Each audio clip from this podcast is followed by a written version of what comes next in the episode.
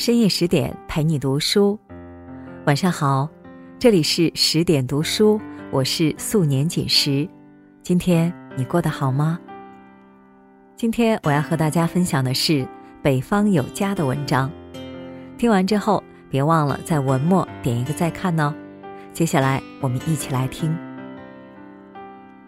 在英国，简·奥斯汀无处不在。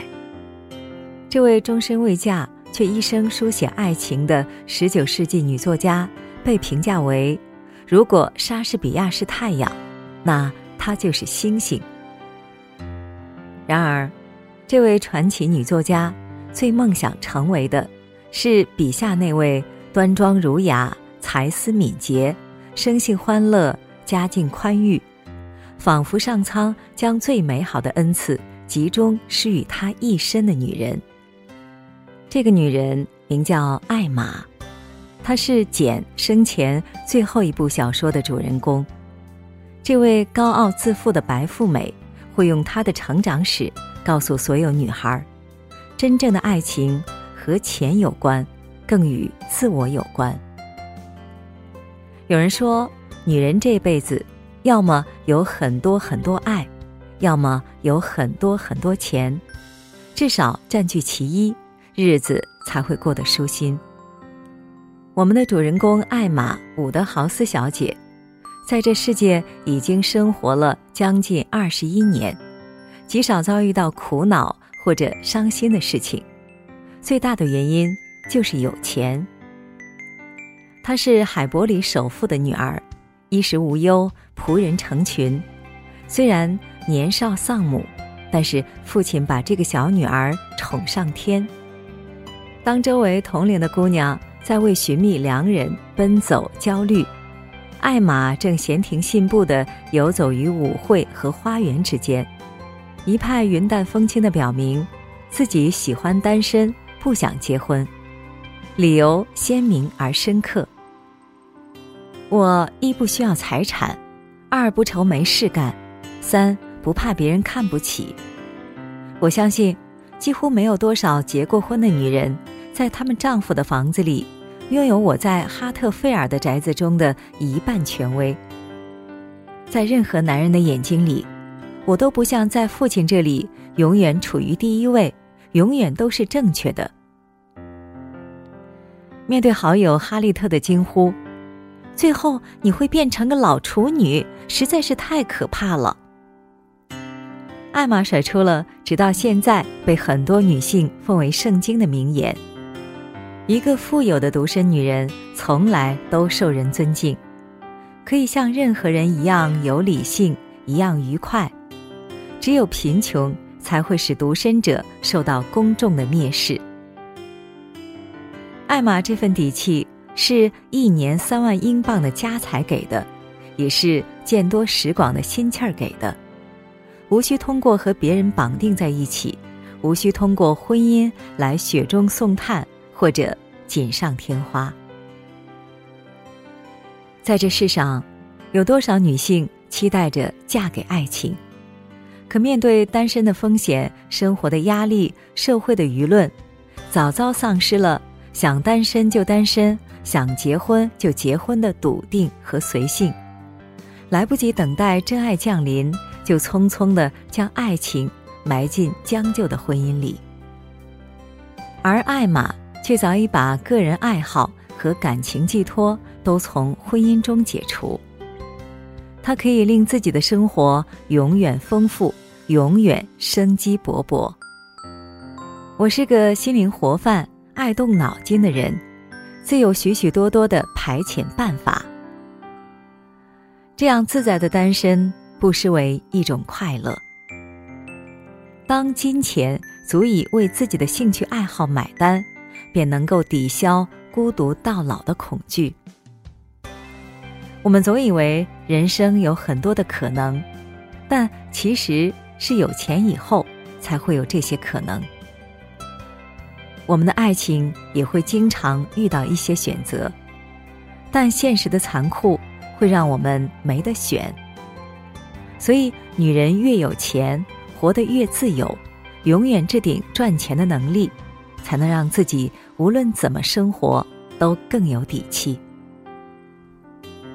当然，艾玛这种有钱又单身的快乐，哈利特想象不到，因为哈利特·史密斯小姐是个出身卑微的私生女。有钱的女人选择爱情，没钱的女人被爱情选择。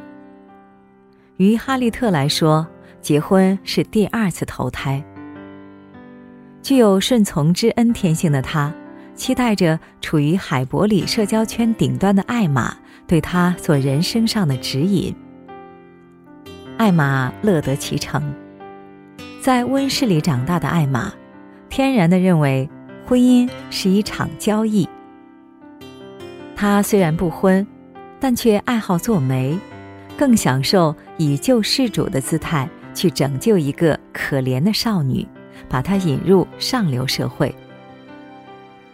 当哈利特收到真心爱慕他的佃户马丁的求婚信，急忙跑来询问艾玛的意见。求求你，亲爱的沃尔豪斯小姐，告诉我究竟该怎么办？艾玛见哈利特完全没有主见，便一针见血。假如他说是的时候犹豫不决。那就应当直接说不。心怀疑惑、半信半疑，进入那种态度是危险的。哈利特依赖艾玛为自己做主，艾玛便毫不犹豫地否定掉马丁，转而极力推荐帅气的牧师埃尔顿。对于婚姻可有可无的艾玛认为，爱情不过是婚姻中的砝码。如果不能为自己加码，不如找个好婚姻过上等日子。艾玛极力撮合哈利特和艾尔顿，甚至有些过了火。他一边指导艾尔顿做一些表达爱慕的事情，一边又对哈利特不断说着艾尔顿的好话。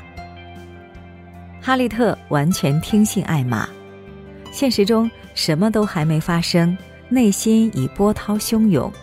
整天沉醉在与埃尔顿结婚的幻想之中，到头来却是一场不切实际的幻梦。其实，埃尔顿做的一切是基于有钱的艾玛，他直言不讳与哈利特的地位悬殊。我还不必绝望到认为自己找不到门当户对的对象，要自降身价接受史密斯小姐。被艾玛拒绝后。立刻选择了另一个有钱的女人。软弱的心灵加上虚荣心，只会酿成各种不幸。这段令人受辱的感情，表面上看是艾玛的乱点鸳鸯谱，但失败的根源在于哈利特的自卑、胆怯，几乎让自己没有独立思考的能力。把婚姻的期望完全寄托给别人，可是不同的阶级和环境让艾玛与他之间隔着天然的屏障，又怎会考虑他的状况呢？爱情亦或人生，从来都是靠自己争取、自己成全。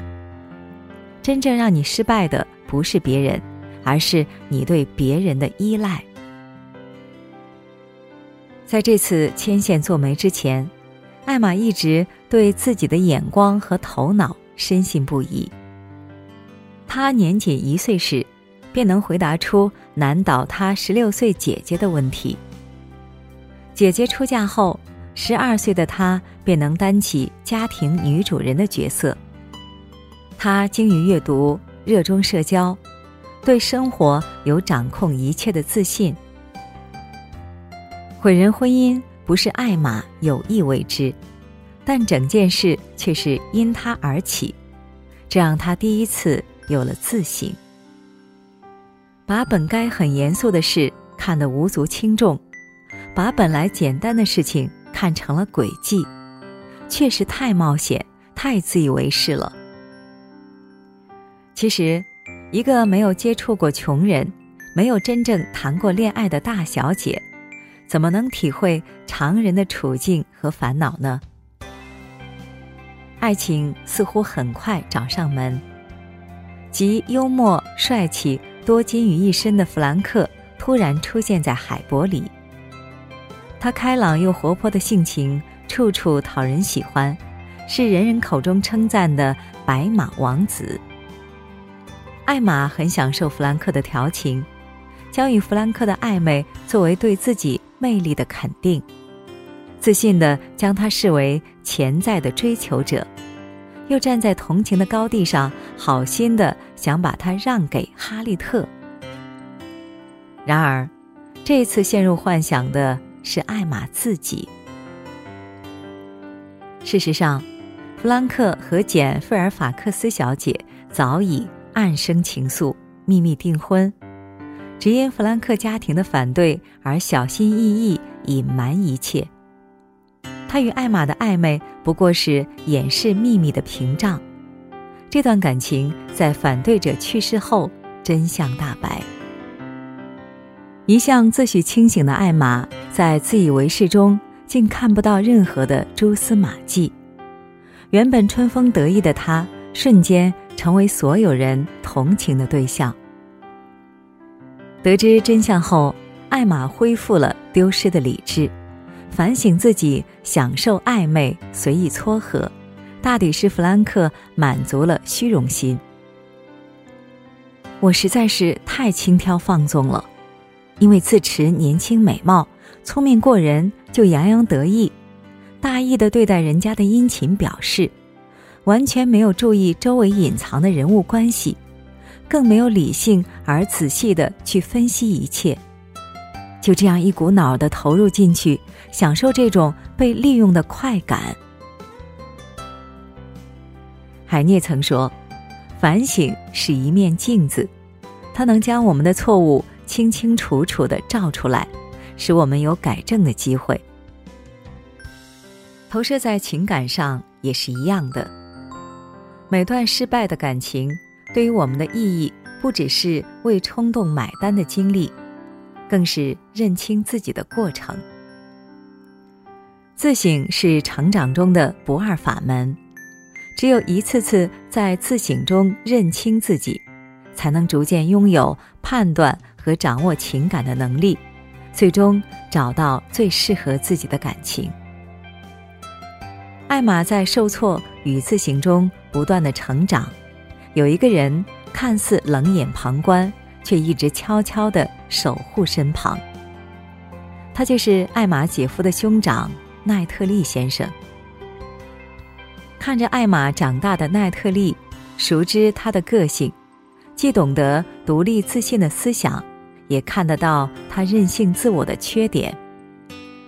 在艾玛异想天开的对哈利特的婚姻指手画脚时，奈特利对艾玛洋洋得意的撮合提出反对和警告。假如你教导他只有与一位有钱有势的人结婚才能满意，那么他可能一辈子都要在戈达德太太的学校当住宿生。当艾玛随意说出贝茨小姐是老姑娘的时候，奈特利又会直言不讳地批评她：“我眼见着你做错事，不能不劝劝你。你是聪明人，怎么能对一个像她那种性格、那个年龄、那般处境的女人那么傲慢无礼呢？”习惯了万千宠爱、听惯了阿谀奉承的艾玛，自认为：“我生性自负，难道会承认自己做错了吗？”但当自己一意孤行闯了祸，奈特利却反而宠溺地帮他理清事实，帮助艾玛避免尴尬和难处。不是你的自负生性，而是你的认真精神。如果你的前一种生性把你引入歧途，那你的后一种精神就会为你指明方向。泰戈尔曾说。爱情是理解和体贴的别名。爱情不是随机的相遇，而是找到了那个懂得包容自己的人。奈特利最让艾玛动容的是对他精神上的关心，这是在艾玛生命里无论给予多少物质都无法等同的缺失，是哪怕在父亲那里都无法换来的宠爱。这让艾玛如沐春风，也让她在挫折中重回自信、自省、成长。艾玛终于后知后觉，原来早就爱上了成熟稳重的奈特利。发现了自己的心意，她开始惊慌，害怕被人取而代之。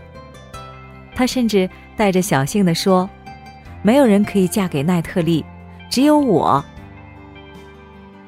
而这次恰如其分的爱情真正到来。奈特利向艾玛高声表白，一向充当艾玛人生导师的他，说出了最动人的情话：“艾玛，我也有缺点，总是挑你的毛病，而你却能忍受我的指摘。也许我们都有缺点，才让我们更合适。”爱是包容，而不是放纵；是关怀，而不是顺从。彼此懂得，无疑是催化爱情的良药。懂得自己的人，大抵是与自己势均力敌的人。只有和自己并肩站在同样的视线里，才能知道自己的长处，接受自己的短处，欣赏自己的一切，让自己的身心都能软着陆。幸运的是，艾玛和奈特利先生遇见了彼此，他们不仅门当户对，更加彼此懂得。这样情投意合的爱情，让两个曾经都信奉单身主义的人携手走入婚姻。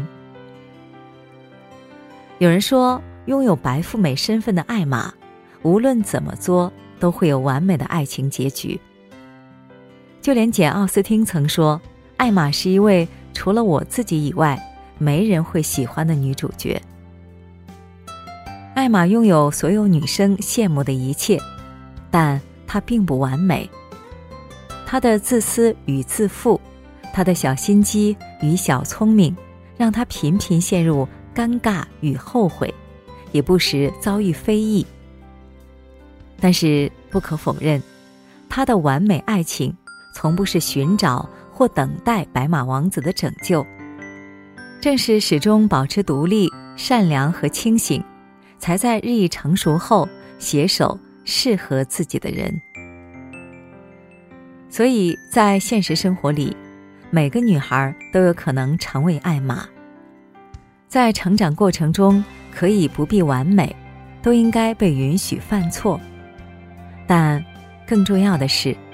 将前途和幸福掌握在自己的手上，既有单身的底气，也有结婚的勇气。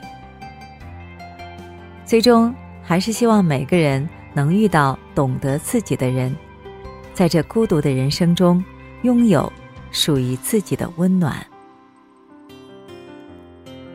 好了，今天的文章我们就分享完了，更多美文请继续关注十点读书。也欢迎把我们推荐给你的朋友和家人，让我们在阅读里遇见更好的自己。今晚就是这样，祝你晚安，做个好梦。